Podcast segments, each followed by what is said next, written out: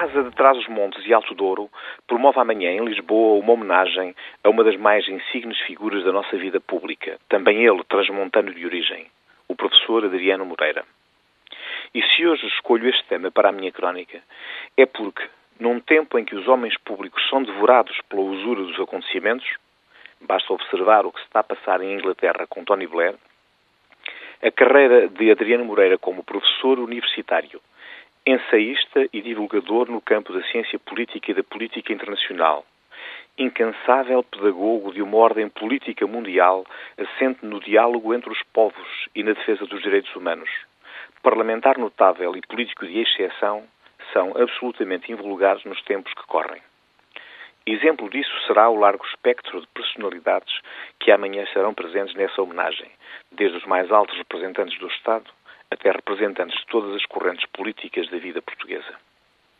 Homem de uma cultura vastíssima, senhor de uma inteligência cintilante e luminosa, marcou gerações sucessivas de alunos com o seu ensinamento, porque de todas as riquíssimas facetas da sua personalidade, foi a de professor e pedagogo aquela a que dedicou o esforço mais importante da sua vida.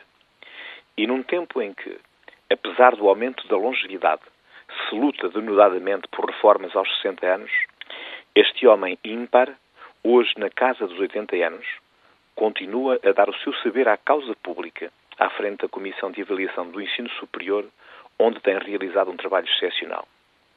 Adriano Moreira, um homem de exceção, um príncipe do espírito. Felizmente, ainda há pessoas assim.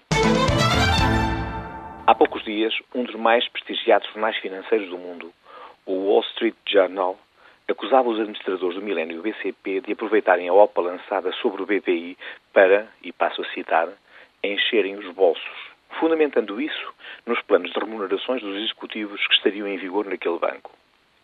Foi uma acusação gravíssima, causadora de escândalo nos jornais portugueses, que lhe deram maior destaque nas suas primeiras páginas. A administração do banco reagiu com violência numa carta publicada como anúncio nos jornais portugueses e também no Wall Street Journal, em que desmontava aquela acusação.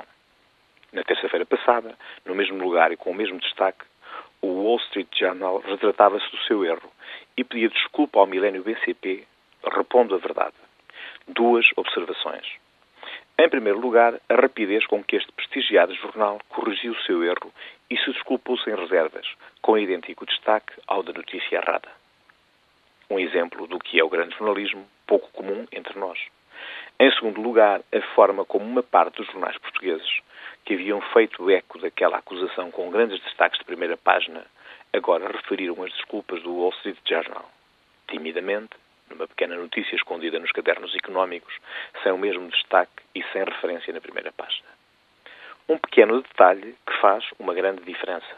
Parece nada, mas como dizia o poeta, é aquele nada que é tudo.